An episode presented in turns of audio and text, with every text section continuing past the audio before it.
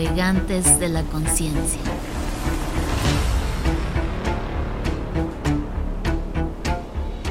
Bienvenidas y bienvenidos navegantes de la conciencia. Soy Joaquín Illanes, director creativo. ¿Qué tal? ¿Cómo están? Un gusto de volverles a saludar, navegantes. Los saluda Mauro Beltrán, coach en desarrollo humano y maestro de ceremonias en Ceremony.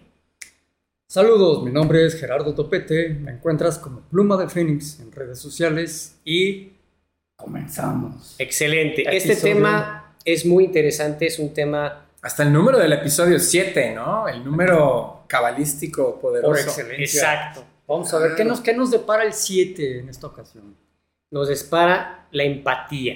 O sea, ¿qué, ¿qué es la empatía? Porque de repente mucha gente habla de la empatía, pero realmente no nos percatamos si realmente somos empáticos con los demás. Ah, es un temazo, un temazo Pero- la empatía. Mauro, ¿tú qué piensas? Pues que precisamente antes de comenzar a grabar este episodio, se me hizo muy interesante tu pregunta, tu reflexión. Si era lo mismo que simpatía. Empatía, me acuerdo que nos hiciste así como la reflexión. Y definitivamente no es lo mismo empatía que simpatía. Desde la perspectiva que yo la he aprendido es, la empatía conectas desde la emoción. Haces a un lado tu historia personal para entender qué le está pasando al otro. Y la simpatía es más superficial. La estás viendo desde tu zona cómoda y no te quieres involucrar, no quieres conectar y obviamente estás juzgando todo. Simpatías. Simpatía. Solo simpatizas, pero no profundizas. ¿no? Y eso Yes. está bien interesante porque ahorita con este tema de después del COVID, donde la gente se aisló, donde hubo muchos temas emocionales, y también esos clásicos guerreros de sillón, ¿no? Que son los Guerreros clásicos papel, que, que protestan, que ellos saben de política, que saben de, de, todo y nada. de coach, de espiritualismo, pero desde tras bambalinas, Ah. pues eso es prácticamente lo que es la simpatía, que realmente nada más desde una zona de confort ven, pero no ven la- lo que haya debajo del iceberg, ¿no? Y que- Yo no creo que la simpatía sea mala ni buena, más bien hay un exceso. Yo siento que la balanza de la comunicación en la humanidad actualmente y en los últimos siglos se ha inclinado más hacia la simpatía. Y ahora que ya está empezando a cobrar tanta importancia estos temas de empatía, estamos dándonos cuenta que es una herramienta más de comunicación, la simpatía. Imagínate, entras a un edificio público, hay un elevador, tú vas a ir a un piso de ese edificio, se abre una puerta y un completo desconocido te dice, hola, ¿qué tal? Buenas tardes. No le vas a contar tu vida, ¿estás de acuerdo? Todos tenemos ciertos protocolos de cortesía que desde pequeños fuimos educados con esos, ¿no? Y entonces, acuérdate cuando ibas a comer con tu mamá o con tu abuela y le pedías el salero y te voltean a ver como, "Mm, disculpa, perdón, abuelita, ¿me pasas el salero, por favor? Ah, ¿cómo no? Y te pasaba el salero y se te quedaba con... ¿Y qué vas a decir? Gracias por nada. O sea, todos, todos, o la gran mayoría de los seres humanos que tuvimos la fortuna de recibir cierta educación, aprendimos reglas de cortesía con las cuales te mueves allá afuera en el mundo. Si vas a llevar tu automóvil a arreglar al, al, al mecánico, no vas a llegar a contarle tus problemas personales, ¿estás de acuerdo? Vas a llegar y tengo este problema, el carro tiene este ruido, ¿me lo arreglas? Sí, como no, llama de tal hora y te doy el diagnóstico de tu carro. San se acabó. Hasta ese punto llega tu comunicación para moverte afuera en el mundo. Pero si quieres conectar realmente con las personas desde la emoción, desde el sentimiento, entonces es momento de hablar de la empatía. Exacto. Tú, Gerardo, ¿qué piensas de la empatía? Creo que tiene una relación con la palabra empate. Digo, no lo he investigado, quiero pensar que sí, ¿no? Empate. Y haciendo colación a lo que ya estamos trayendo a la mesa. ¿Qué empata? El proceso de uno con el proceso de otro. Si empata, si no empata, no va a haber empatía. Si sí empata, sí hay empatía. Entonces, No Trayendo necesariamente, colación- no necesariamente. Imagínate que tienes que ir al funeral de una persona muy querida de un amigo tuyo y quieres darle el pésame. Y a lo mejor en ese momento tú no sientes lo que está sintiendo tu mejor amigo. No. No hay empate, sin embargo, haces a un lado y pones pausa a tu historia personal para respetar el dolor de tu amigo. ¿Y no será que empatas con el dolor, pero no con la misma Pero ahí va, yo ahí les voy a A interrumpir a ustedes, es que los dos tienen razón, pero álmicamente yo ya sé, a lo mejor en, en este plano no ha muerto nadie que me haya dolido, pero en el pasado sí, entonces en, en ese tema la gente que a lo mejor conectas. conecta porque justo ya lo vivió, o sea, por eso ahora creo que las nuevas generaciones, aunque se ha, se ha criticado mucho a los centennials y a los millennials, no, que no, que no toleran nada, no sé qué, la verdad es que sí siento que es una, una generación que sí trae una evolución de respeto y de que ya no, ya no compran ese control de la vieja escuela del siglo pasado, porque es cierto, o sea, tú res- el respeto se gana, esa conexión, empiezas a entender a las nuevas generaciones y traen un- una revolución energética muy interesante. O sea, una nueva manera de ver las cosas y, y, y, y que te- como dices, em- le, criticaban a la gente millennial y de repente pero ¿quién lo está criticando? Alguien que a lo mejor se estaba cerrando, que no es empático, que está siendo simpático en ese momento, pero que de repente te das cuenta y te pones en el lugar de ellos donde vienen, donde ya no hay un seguro social, donde los trabajos ya son no son a largo plazo, donde tienes que donde son autogestionables, es una generación que aprende muy rápido y resuelve muy rápido, pero también se harta muy rápido. Entonces, siendo empáticos con esa generación, dices, claro, ellos van a traer una revolución de cambios de precepto bien interesante. Y Claro, cada claro. generación trae su nuevo aporte, ¿no? Claro.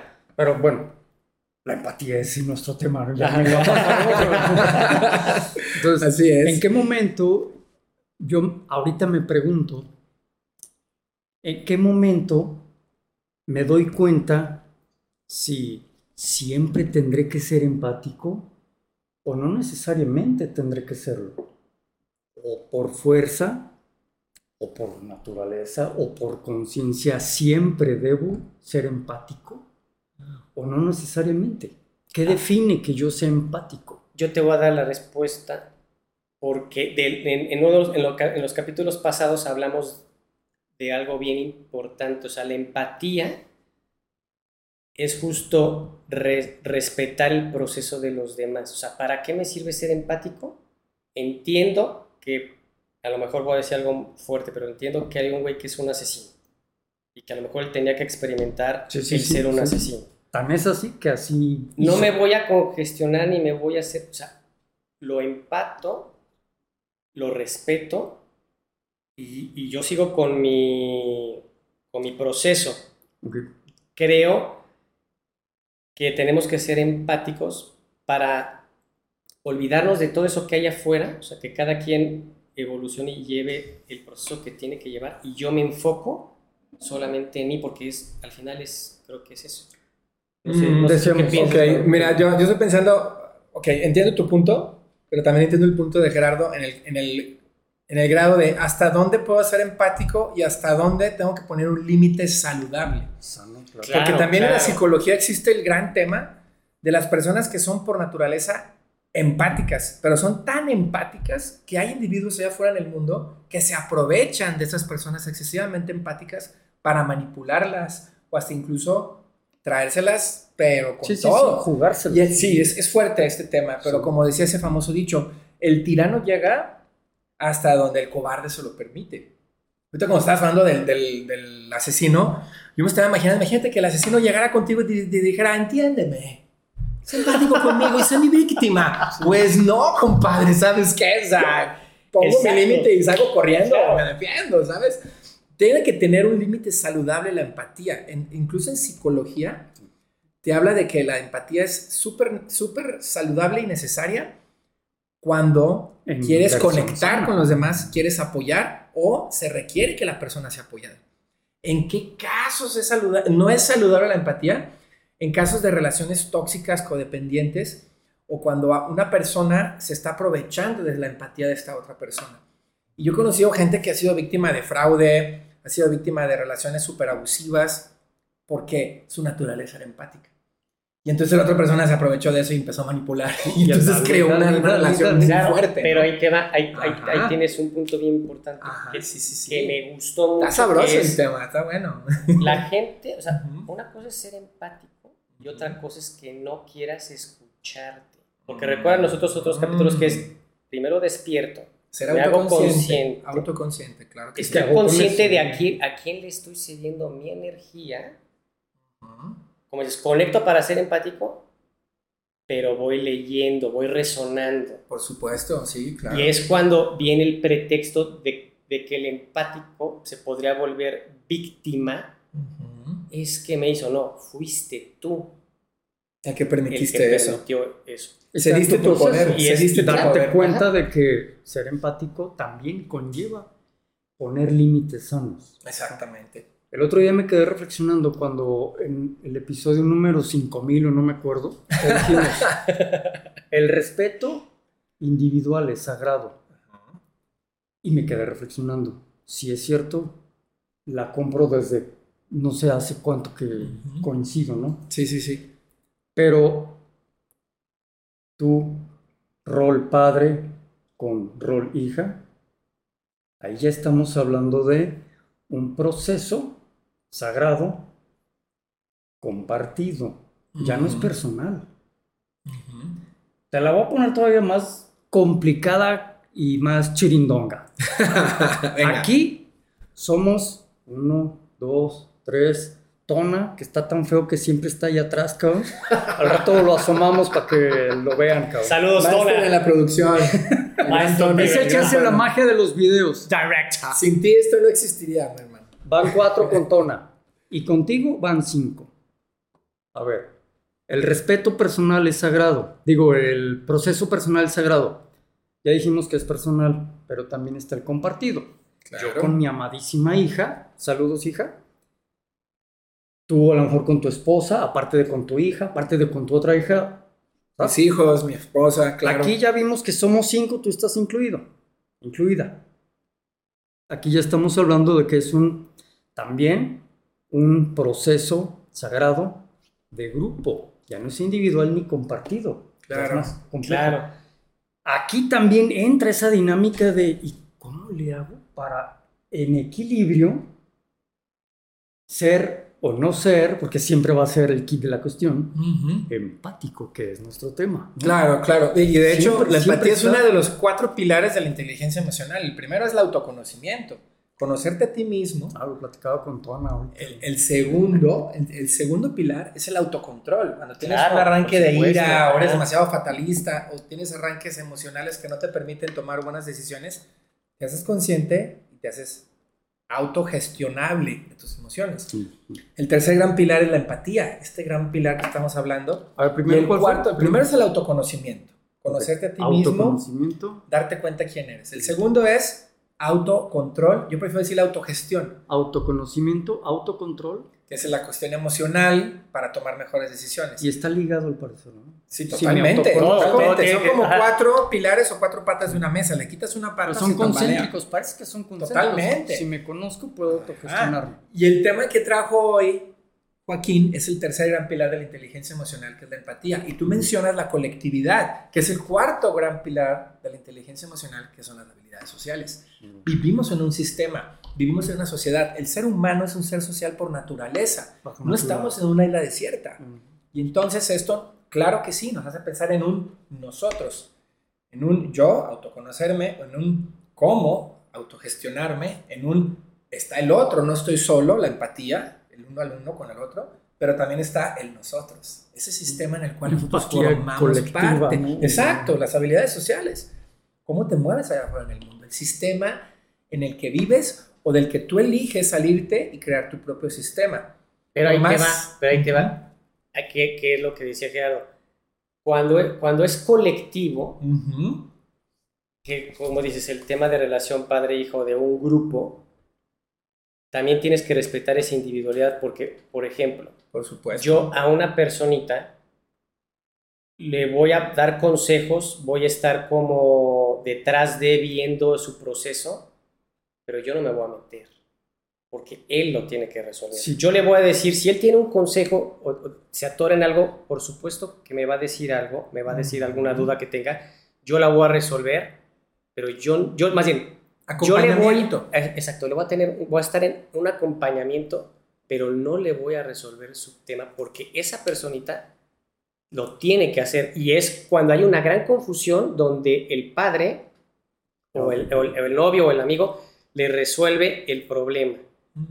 Y eso no está bien porque de repente esa persona cuándo va a aprender Sí, sí, Exacto. y hay una anécdota muy chistosa que estaba yo con Clarisa en, en- en- en la casa y había un tormentón tremendo, pero en, el, en un árbol había un nido de un colibrí con sus huevitos de, de colibrí, un, un- Chiquito, un chiquito, tormentón tremendo. ca. Entonces de repente se dice a mi hijo, no, es que ¿qué vamos a hacer?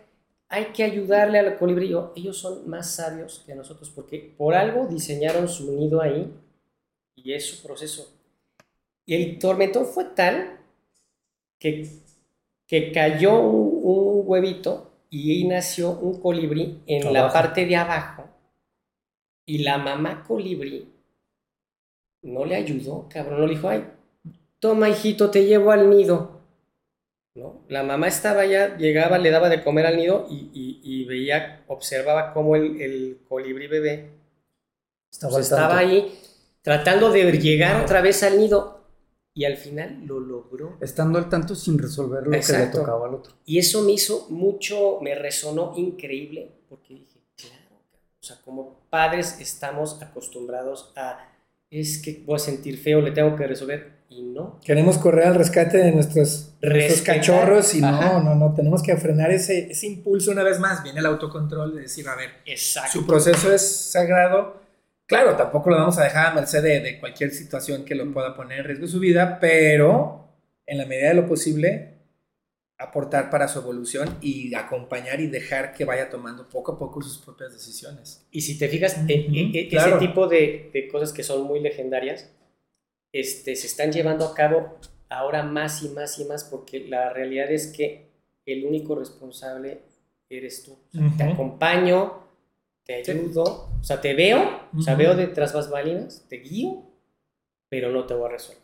Wow, buenísimo. Luego entonces podemos decir que la empatía también in- incluye la consciente no acción por el beneficio del amado, la amada, sea el hijo, sea el, el socio, sea el amigo, sea él. Sí, Luego entonces podemos establecer lo que también completamente. vale. y completamente. es parte de, es pregunta, ¿les checa que también sea parte de ser empáticos? Sí. Y quiero, quiero que vamos por ¿Pero te ahí. De hecho, de hecho, me checa, me gustaría navegantes que nos escribieran, suscríbanse a nuestras redes. A Dinos nuestro qué canal. piensas del tema, está buenísimo y nos encantaría conocerte, saber tu opinión de lo que hemos platicado. Porque justo vamos para allá, vamos a cambiar el precepto. Al final, la nueva humanidad viene en camino, está desarrollándose, la estamos desarrollando Somos y queremos este, compartir con ustedes. Y una cosa que, que no quiero dejarlo en el tintero, que siento que es parte de la empatía, es el escuchar. La escucha es clave, Escucha activa. escuchar, escuchar, buscar tratar de entender qué me quiere decir el otro antes de yo querer leer mi biografía personal y querer juzgar y decir, espérate, escucha.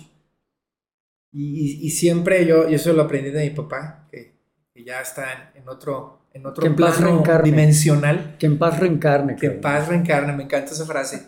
Y él decía, hijo, ¿cuántas bocas tienes? Una, una papá.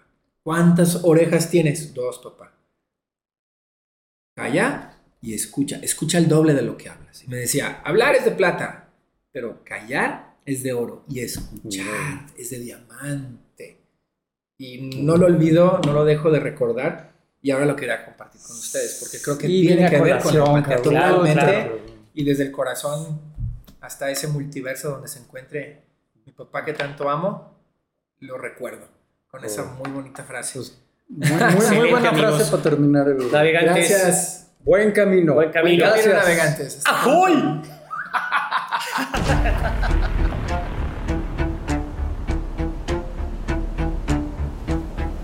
Navegantes de la conciencia.